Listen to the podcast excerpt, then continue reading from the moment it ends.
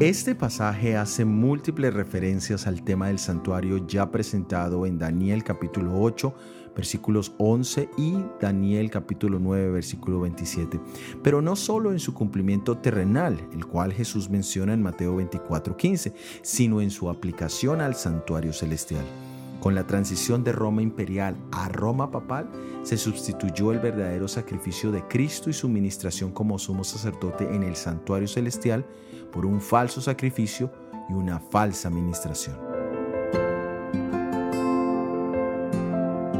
El santuario terrenal era un símbolo de fortaleza espiritual, donde el pecador era invitado a buscar refugio del pecado en los sacrificios ceremoniales que señalaban a un futuro Mesías, quien presentaría su propia sangre por los pecadores y de esa manera señalando el supremo lugar de refugio.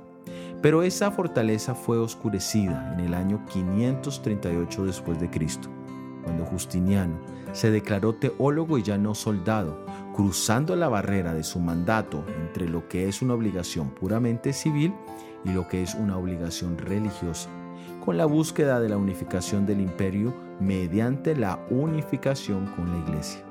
Aquí el santuario celestial empezó a ser profanado al convertirlo en algo común y ahora los dogmas y las tradiciones religiosas de Roma serían el centro.